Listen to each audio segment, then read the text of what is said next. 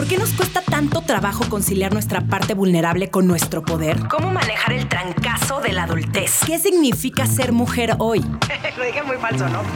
Está en ti agarrar las riendas de tu vida y salir de tu zona de confort. Desde atreverte a cumplir tus metas hasta aprender de quienes no son como tú. Yo soy Romina Sacre y te doy la bienvenida a Sensibles y Chingonas, un podcast donde se vale hablar de todo, sin miedo a ser diferentes.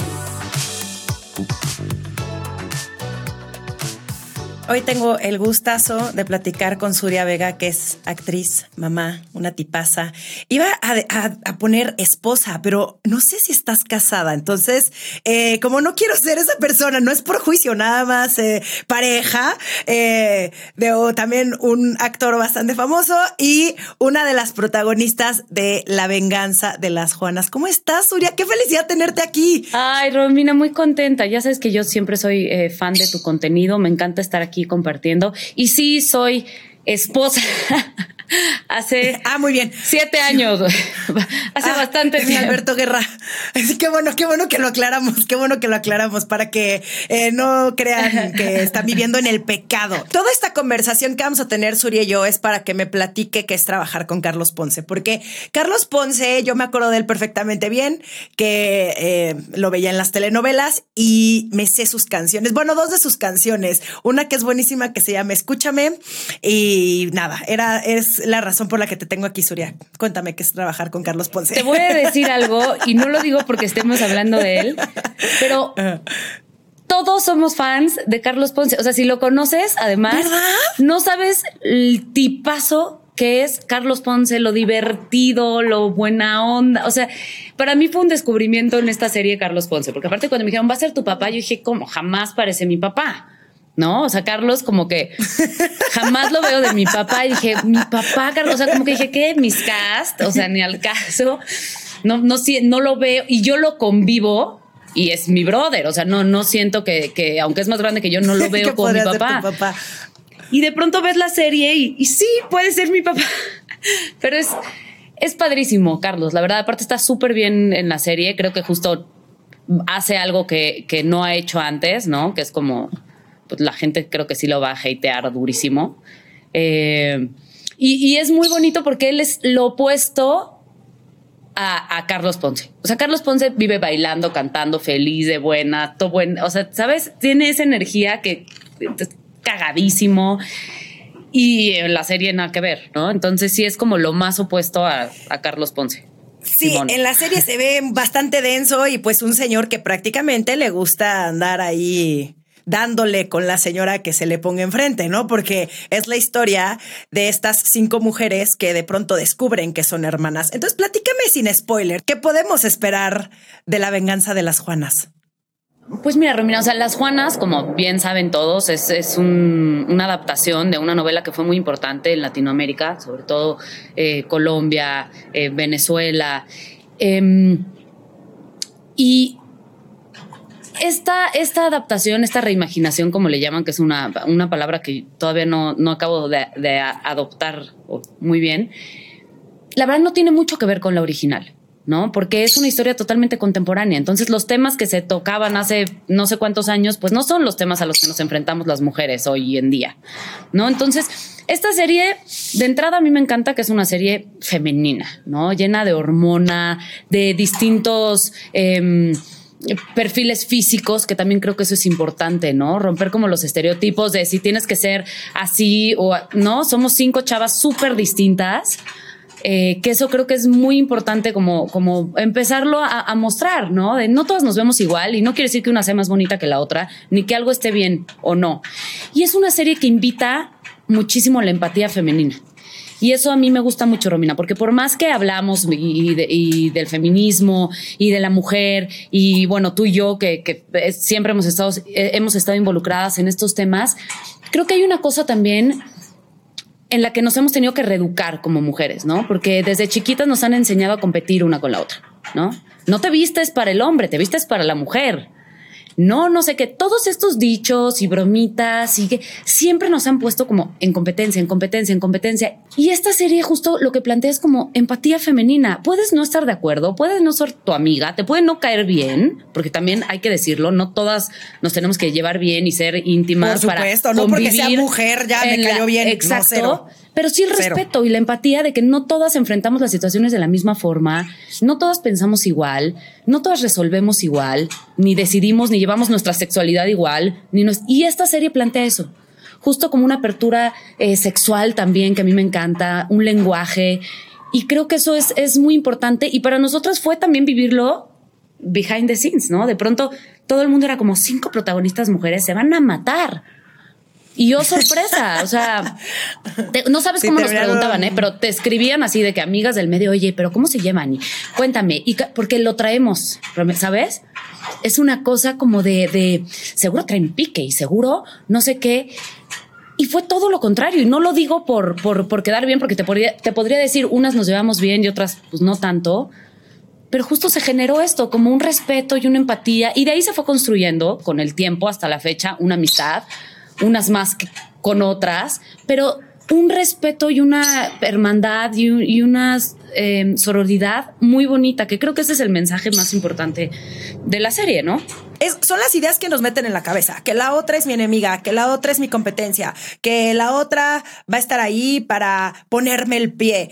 Y me encanta también esta nueva generación de actrices que uno están teniendo voz propia, que no solamente están diciendo lo que la prensa o este lo que esperan ¿no? de ustedes, sino que tienen una voz propia, que están también luchando por las causas que les apasionan.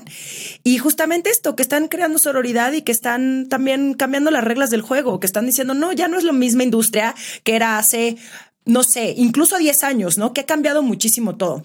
Quiero cambiar un poco el tema, pero mm, tú tienes una hermana, yo también. Cuéntame, ¿cuál es algún recuerdo cagado que tengas con ella, con Marimar? con mi hermana tengo muchísimos, pero uno que siempre recuerdo es que desde chiquitas, o por obvias razones, y porque crecimos en una casa de un papá actor, jugábamos a disfrazarnos ya y, actuar, ¿no? Todo lo que nos gustaba. Entonces de pronto llegó Mary Poppins, ¿no? Y bueno, emoción, amábamos Mary Poppins y cuando nos disfrazamos para jugar, para jugar Mary Poppins, mi hermana siempre era Mary Poppins y yo era el niño. ni siquiera la, niña, o sea, era el niño que a ella en la película le parecía como el más chafa, ya sabes, de la participación. Pero tú decidías tu personaje. Obvio no. Ah. Mi hermana que es ah, la grande, es el derecho de piso, o sea, y luego mi hermano era yo creo que la piedra de Mary Poppins, no sé, el paraguas, o sea, ya sabes. La bolsa, la bolsa, de Mary es la regla de los hermanos. O sea, es como, es como irte sentado adelante junto a tu mamá. O sea, siempre el grande va o escoge la música del coche. O antes que existía el ICQ, era un pleito así, pero mundial por el tiempo en el ICQ. Obvio, porque aparte eran estas, estas Mac, me siento viejísima cuando hablo de esto y tengo 32 años, pero de estas Mac que eran como de colores, ya sabes que tenían como atrás transparencia y eran como lo máximo la Mac. Que son padrísimas. y había una en mi casa. Esas computadoras. Sí, sí. E-, eran estorbosas a madres, ¿no? Porque eran como que ocupaban toda tu mesa. Obvio, pero bueno, era el pleito y el teléfono también por el tiempo, porque antes uno hablaba por teléfono, ya no, pero era como de. Entonces descolgabas de, ¿ya puedes colgar, por favor? Gracias, ya me toca, ya sabes. Entonces. Y Marimar es más grande que tú. Seis años. Eh, digo, no por no, ah, seis años. Entonces a ella sí le tocó el que tú fueras una niña y ella una puberta muy solicitada por los muchachos que le hablaban a, que hablaban a tu casa. eso fue, eso fue una transición dura porque sí nos costó, porque claro, yo cuando yo tenía 12 años, mi hermana ya iba al antro, ¿no? Ya los amigos y obviamente me abría muchísimo. Y de pronto la hermanita creció, ¿no? Y entonces ya, pues Alberto era amigo de mi hermana, para empezar, ¿no? Entonces la hermanita creció y entonces ya era como, ay, tu hermana. Y mi hermana decía, no, con mi hermana no, ¿no? O sea, me cuidaba también en ese sentido. Oye, en las hermanas somos las mejores amigas, pero también de pronto somos cabronas entre nosotras. ¿Alguna vez fuiste una cabrona con Marimar o ella contigo? Sí, yo creo que muchas veces. Creo que nuestra relación ha evolucionado para bien muchísimo con los años y con irnos convirtiendo en, mujeres. y con la terapia también, hay que decirlo. Yo creo que uno de los temas más fuertes a trabajar en mi terapia, en mi vida, es mi hermana. Justo por lo mismo que hablábamos al principio, ¿no? Generar la empatía y que mi hermana enfrenta la vida, enfrenta las relaciones, enfrenta todo de forma muy distinta a mí. Y somos hijas de los mismos papás y no es que una esté bien o una esté mal, pero hay un momento de inmadurez en la vida donde te cuesta trabajo como, como, como entenderlo sin, sin hacer un juicio. ¿no? No, y siempre va a haber algo que quieras cambiar de tu hermana. A mí también había muchísimas cosas. Digo, hasta la fecha hay. Lo que pasa es que también, gracias bendita terapia, que he aprendido que no es mi responsabilidad. En tu libro siempre decía bendita terapia. Terapia, sí, sí. Y no es mi responsabilidad cambiar a la otra, ni es la obligación de la otra cambiarme. Es simplemente querer a la persona por cómo es, con sus virtudes y sus defectos, y entendiendo que ni tú eres perfecta, ni que la otra es perfecta. Y que las decisiones de vida que tome la otra, pues son su pinche pedo. Pero también siento que pasa, y esto ahorita tú me vas a decir si estoy en lo correcto o no, que siendo la hermana mayor, en mi caso, digo, tú eres la hermana menor, eh, siendo la hermana mayor, quieres proteger a tu hermana chiquita como de ciertas cosas, como para evitarle, ¿no? Las cagadas.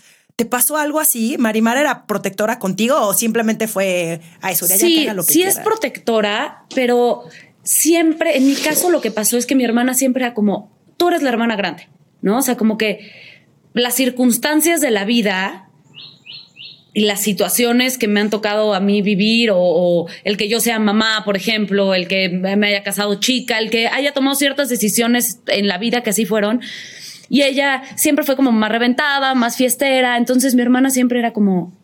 Eh, mi hermana es como la hermana grande, ¿sabes? Y yo era como, no, tú eres la hermana grande Em, pero yo creo que las dos, al final, yo creo que eso sí pasa con las hermanas. O sea, mi, hermana y yo nos podemos pelear, nos podemos lo que sea, pero hay que alguien hable mal de mi hermana, ¿sabes? O sea, pobrecito. Ah, obvio. ¿no? O sea, como que solo yo la puedo insultar. yo solamente, yo soy la única que puede hablar mal de mi hermana, pero en el momento en el que pero otros hablan mal de tu hermana, te, te putas. Es como, no, no, cruzaste una línea muy sí, Cero, bye. Sí. sí, y también si necesitamos como un consejo, como algo, siempre somos las primeras que nos buscamos, ¿no? O sea, siempre es como, más allá de todo, siempre sabemos que, es, que, estamos ahí, pase lo que pase. O sea, nos podemos ah, pelear, colgar, y a los dos segundos necesito algo y le puedo escribir y todo bien, ¿sabes? Oye, ¿y le pides consejos o ella te pide consejos a ti de proyectos? Muchísimo. de cuáles hacer o qué no hacer, ¿sí? Es lo que más hacemos. ¿Hablan mucho de chamba? Yo creo que somos a las primeras que nos escribimos respecto a eso. O sea, cuando a mí me cae algo, y tengo duda o necesito consejo, a la primera que busco es ella y creo que ella igual. Mi hermana es muy buena consejera. Es, es, es, una tipaza, ¿eh? Tuve pasamos unos días juntas en Tulum por el cumpleaños ah, de en marzo. Sí. Y nunca la había convivido y es súper, súper buena onda, súper relajada, em, como muy buen pedo. No sé, como muy ella, muy ella, ¿no? Como que no tiene un pedo con nadie. Sí, sí, una tipaza. Em, ¿Las hermanas son solo de sangre o también las elegimos?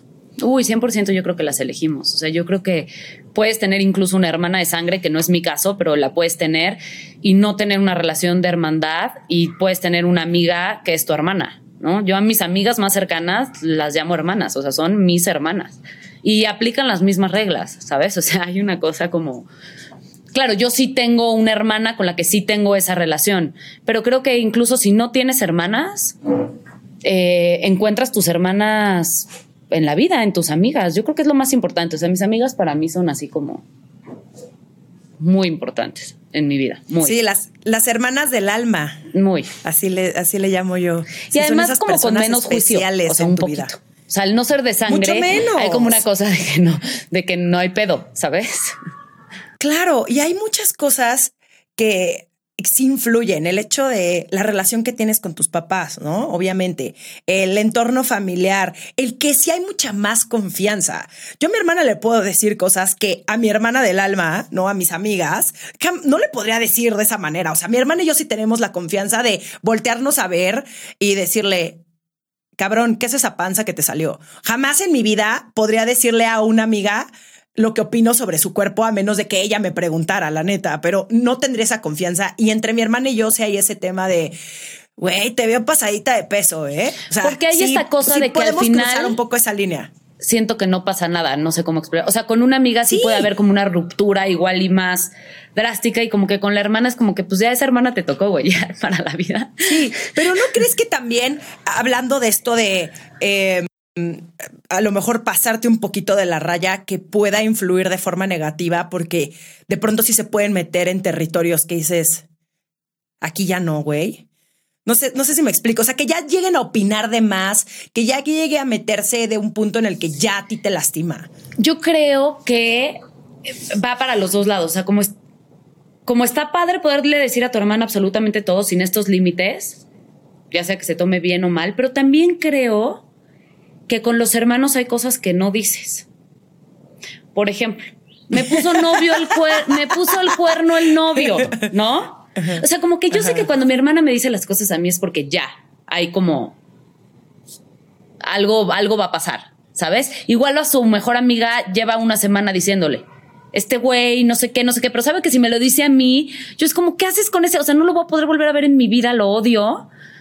Porque para mí es más personal lo que le pasa a ella. Y como amiga hay cosas que puedes como, te digo, no juzgas tanto y como que es bueno, ok, bueno, pues lo quieres perdonar, ya no hay pedo. Y cuando es tu hermana es como, ¿qué?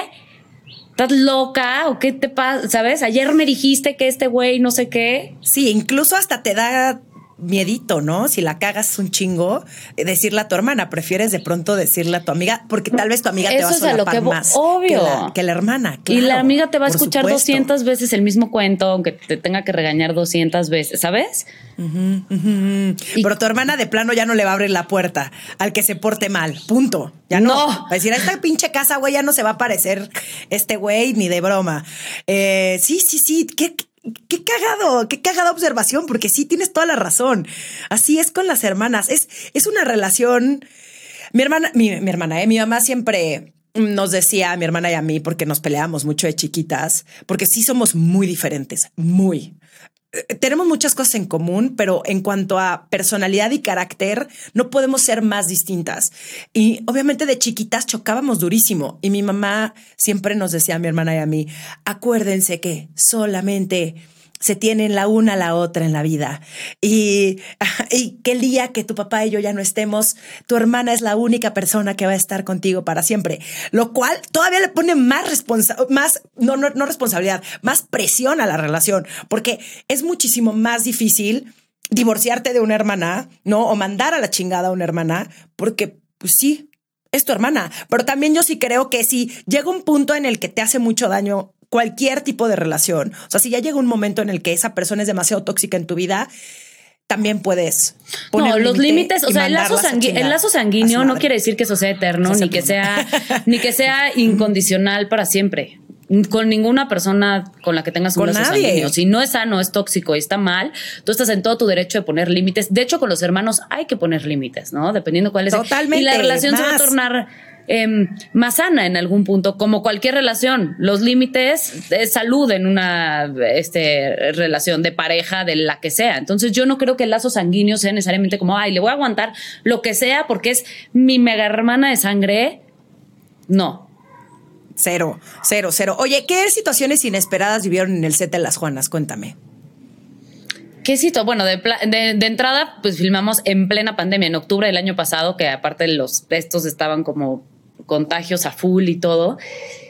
Y mm, qué situaciones extrañas vivimos. Pues vivimos. Sí, más bien inesperadas, inesperadas. Bueno, una de las que vivimos fue que a mí me tocaba hacer una, una secuencia en donde yo tenía, hago tiro, ¿no? Al, al blanco. En mi vida jamás había agarrado yo una flecha, un arco, jamás, nunca. Y entonces ya sabes que en el guion viene, y Juana Manuela le da en el centro, y la cámara, no sé qué. y yo sigo, ya llegamos y me dicen, bueno, vamos a truquear así, así. le digo yo de broma a Adriana, al fotógrafo, le digo, bueno, ¿qué, qué desconfianza? O sea, dame un voto de confianza. No sé qué. Bueno, total, hacemos la toma en abierta. le doy al blanco. ¿Y cayó? Todas las veces. O sea, de que mi profesión alterna. Y entonces la reacción en ese momento de todas las hermanas, o sea, fue muy bonito porque todas festejaron, no tenían que festejar así en la escena, obviamente, pero fue tal el tipo así como de, ah, y, y sí, es mi profesión alterna. Eh, el tiro al blanco, no sé si o arco o flecha, no sé cuál sea el, el término que se debe utilizar pero esa fue una todos los días se aprende un talento nuevo. Muy bien. todos los días felicidades. ya sabes si, si de pronto ya la actuación ya te aburre o ya te da o ya me da ya me da hueva totalmente. Ahí, ahí tienes algo que explorar. Sí. Em, qué le aprendiste a tus otras compañeras de la serie Uy, yo creo que a cada una cosas distintas. Por ejemplo, a Oka, que hace a Juana Caridad. Oka es de Chihuahua, viene de un pueblito chiquitito Yoka tiene esta cosa como genuina de la sorpresa, de sorprenderse ante las cosas de la vida, tan bonita, ¿no? Que de pronto uno en la ciudad y eh, en el trabajo vas perdiendo como ese factor sorpresa de decir, oh, wow, o sea, estamos en esta plataforma o estamos en, e-", ¿no? Y eso es algo que le puso a su personaje, pero eso es algo muy bonito de Oka. Eh, no perder nunca la capacidad de, de sorprenderse, ¿no? Creo que eso es algo súper importante. Em, Juana, Juana es taurísimo, yo que creo en la astrología, entonces Juana siempre... Bueno, ¿por qué se llaman Juana? se llama, Juan, ella se llama Juana en la vida real, Juan Arias ah, y Juana, es ah, colombiana. claro, claro. Y es colombiana y tiene una marca de nacimiento en la pompa, no te estoy mintiendo. Y toda su vida creció pensando que la iban a descubrir y que iba a ser la sexta Juana, porque a ella le tocó en Colombia el boom de las Juanas. Y decía, claro, yo soy, yo soy la sexta Juana. Un día es una historia súper bonita, como súper. Y dice, se tardaron veintitantos años en descubrirme, pero me descubrieron. Juana tiene esta cosa como de la belleza, o sea, como la ves comer y quieres comer lo que comes, ¿sabes? Es como esta cosa de que Juana, Juana es una persona que todo el mundo quiere. Es muy fácil, Juana. Cagada, eh, me encanta. O sea, Juana es mi súper amiga hoy a la fecha. Es una muy buena amiga también. Sofía, Sofía es una sobreviviente de la vida. Sofía ha tenido una vida no fácil y de pronto su primer trabajo en la vida le llega esta oportunidad, ¿no? Entonces es como una cosa eh, impresionante como cuando algo te toca en la vida y cuando vas saliendo adelante de ciertas situaciones, eh, pues la vida de cierta manera te va recompensando, ¿no? Entonces fue muy bonito como ser parte de esta experiencia, primera experiencia de, Sofía. Y mm, Renata, Renata y yo nos parecemos mucho en muchas cosas, somos Capricornios las dos y, somos como muy, muy, muy directas y muy claras. O sea, llegábamos a comer y siempre comíamos lo mismo. O sea, como que teníamos cosas muy parecidas. Y Renata, a mí Renata tiene algo que me gusta mucho que no precisamente tengo yo. Renata se sabe cuidar muy bien en el buen sentido de la palabra, ¿no? O sea, Renata no es una persona que llega y se sienta y te cuenta su vida. Probablemente yo sí, si me caes bien, ya te cuento toda mi vida 32 años atrás y tú así de, güey, ¿por qué me estás contando esto si me acabas de conocer? Ya sabes, siento que eso me pasa. Y ella tiene esta cosa como de elegir, elegir muy bien a, quién le abre el corazón y a quién no, ¿no? Aunque se escuche eh, como cursi. Y es bonito porque cuando te lo abre, hay como una cosa de decir, ah, ¿sabes? Se sintió en confianza conmigo, siente, siente esta contención, se siente tranquila, se siente, es como, como muy observadora, como muy clara muy determinada. Y, ya, ya no me falta ninguna. bueno, ¿y, qué, le aprendiste, ¿qué le aprendiste tú a tu personaje, a Juana Manuela? Te voy a decir, a mí me pasó algo padrísimo, Romina, con, con Juana Manuela, que a mí este proyecto me llega después de yo, por voluntad propia, tomarme un año de no trabajar para estar con mi segundo hijo, ¿no? Entonces, claro, iba a ser un año y luego fueron dos porque pandemia, ¿no? Em, yo cuando leí los, antes de que empezara la pandemia, yo audicioné para este personaje y cuando leí los perfiles yo dije, quiero este. Y ni siquiera tenía claro por qué, pero claro, ahora lo tengo claro, que era un personaje que me sacaba totalmente me desconectaba de la maternidad, no en el mal sentido de la palabra, ¿no? Era un personaje que me iba a obligar a conectarme otra vez con, con la sensualidad, con la mujer, con, con, con el pudor, con el perder el pudor de, de, subirte en un tubo y bailar delante de 200 extras y sentirse, sentirte que estás buenísima otra vez, ¿sabes? O sea, esas cosas que nadie dice mucho después de la maternidad. No, no, espérate. Uno, si lo estás y dos, yo te vi en una obra de teatro donde sí hacías una, una Sí, claro, pero tenía 21 años cabrón. Tenía 21 años. o sea, no es lo mismo 10 años después y dos hijos. Entonces sí, es un personaje que al final te elige. O sea, como fue un personaje que me regresó a mi ser, no sé cómo decirlo, a mi yo, Suria, mujer, ¿no? Eh, y eso fue algo que me regaló Manny, que era un personaje además que tenía una, como una seguridad muy arrolladora, eh, que es bisexual, eh, que tiene una sexualidad como completamente plena y abierta y al mismo tiempo es una sobreviviente, ¿no? Porque le pasan cosas horrorosas eh, a lo largo de la vida. Pero sí, fue un personaje que me, que me regresó eso, me regresó, me, me reconectó como con mi poder interno, femenino. Y eso es muy bonito, porque no mucha gente habla de eso después de la maternidad, ¿no? O sea, es como todo cool, todo bien, y es como, no, ¿quién soy? O sea, ¿sabes dónde estoy? ¿Dónde quedé detrás de esto? Por más hermosa que sea, hay un dejo de duelo, porque nunca vas a ser esa persona que eras antes. De, ¿no? Sí, sí, el regresar a ti. El regresar a lo que. ¿Al quién eres? El recordarte. Ajá, exactamente. El recordarte quién eres y quién eras, pero abrazando esta nueva, esta nueva versión. realidad, ¿no? Que va a estar cabrón. Exacto. Digo, yo no soy mamá, pero. Eh, sí, muchas de mis amigas hablan de esto y es creo que la parte más fuerte, ¿no? El aceptar te hoy. Y es padrísimo. Integrar todos los pedazos. Eh, integrar todos los pedazos y no intentar regresar a lo que eras porque eso no va a pasar, no solo con la maternidad, con ningún tipo de duelo en, la vida, ¿no? La maternidad tiene un duelo. ¿Por qué? Porque ya no vas a ser esa persona que eras antes, ¿no? Eh, los libros que más me gustan hablan muchísimo de eso. Y algo que decías hace ratito que te quería contestar, ahora que soy mamá y veo a mis hijos, que son niña y niño y son hermanos, y este choro que te echaba tu mamá, yo lo veo y digo, claro, es que se van a tener toda la vida y ellos, y tú estás para tu hermana y tu hermano, y se mega aman, y para mí ese es mi orgullo. O sea, este cuenta que es como un check en mi vida, decir, algo estamos haciendo bien para que estos güeyes se quieran tanto y se protejan tanto. Mm. ¿Sabes? Ay, qué bonito. Entonces, eso de que un día vas a decir, sí, un día. No, pues sí, sí. No, pues ya es que una se convierte en su mamá, güey. Yo ya desde hace como tres años, entre los toppers, el decir qué bonitos acabados, el amor hacia los electrodomésticos, ya, ya soy mi mamá, ya soy esa señora. Totalmente. Y regresando al tema de los hermanos, si pudieras volver un momento de tu niñez con tus hermanos, ¿a cuál sería? Yo creo que las navidades yo tengo una obsesión con las navidades, yo creo que por eso me encanta la Navidad. O sea, pero me encanta a niveles, me encanta. Mi casa se convierte en Navidad, toalla del baño y Alberto así del Grinch, en serio, ¿sabes? Cambio el coso del jabón a Santa Claus. O sea, soy como muy. Me encanta. Cortinas y todo. O sea, podría parecer un bazar navideño. Podría, pero sin duda, sin duda. Y, desde que tengo hijos, imagínate. O sea, agárrenme en el bazar navideño.